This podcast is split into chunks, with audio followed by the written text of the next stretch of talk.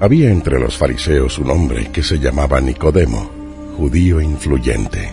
Este vino a él de noche y le dijo, Rabí, sabemos que has venido de parte de Dios como maestro, pues nadie puede hacer los prodigios que tú haces si Dios no está con él. Contestó Jesús y le dijo, En verdad, en verdad te digo, que si uno no nace de lo alto no puede ver el reino de Dios. Nicodemo le respondió, ¿Cómo puede un hombre nacer siendo viejo? ¿Acaso puede entrar otra vez en el seno de su madre y nacer? Jesús contestó, En verdad, en verdad te digo que si uno no nace del agua y del espíritu, no puede entrar en el reino de Dios. Lo nacido de la carne, carne es, y lo nacido del Espíritu, Espíritu es. No te sorprendas de que te haya dicho que debéis nacer de nuevo.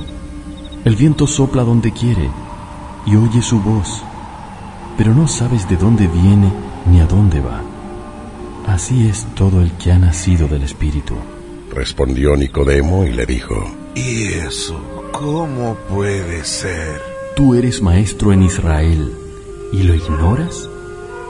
En verdad, en verdad te digo que hablamos de lo que sabemos y damos testimonio de lo que hemos visto, pero no recibís nuestro testimonio.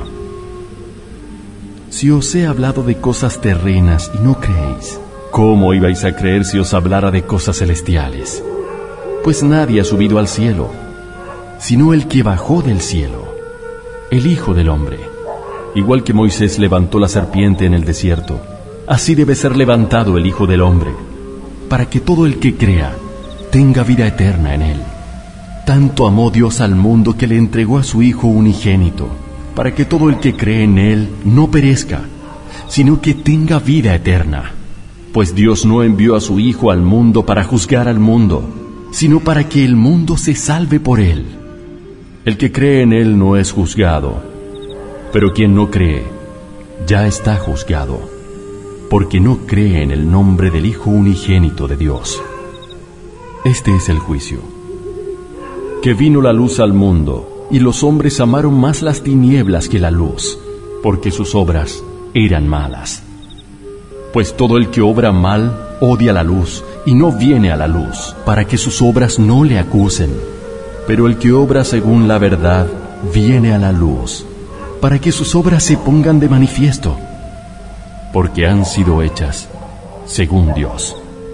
Después de esto fue Jesús con sus discípulos a la región de Judea, y allí convivía con ellos y bautizaba.